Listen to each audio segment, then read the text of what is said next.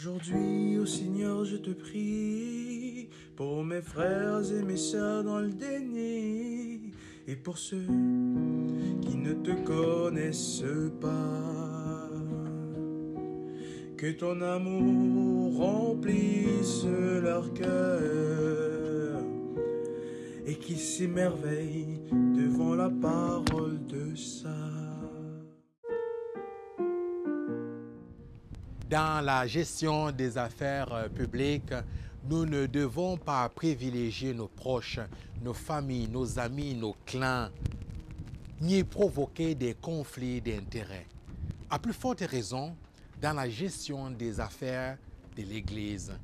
Le Christ attire notre attention dans l'évangile de ce jour sur le fait que nous ne devons pas privilégier les uns les autres au nom d'une quelconque appartenance. Ce qui nous unit, nous rappelle-t-il, ce qui fait de nous, ses frères et ses sœurs, c'est le fait que nous fassions et recherchons à faire la volonté de son Père qui est dans les cieux.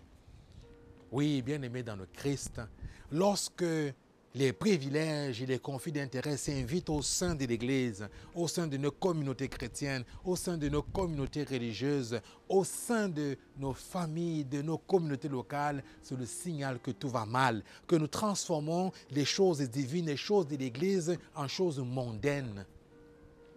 Nous et moi sommes appelés au nom de notre baptême à vivre au cœur du monde à annoncer la foi en étant des témoins par notre façon de gérer les affaires de l'État, nos vies professionnelles, nos vies familiales et nos vies ecclésiales, ce qui nous est confié au nom de notre engagement baptismal.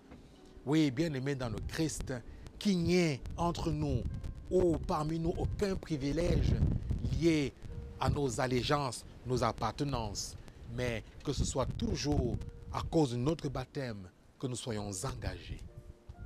Amen. Je suis gelé.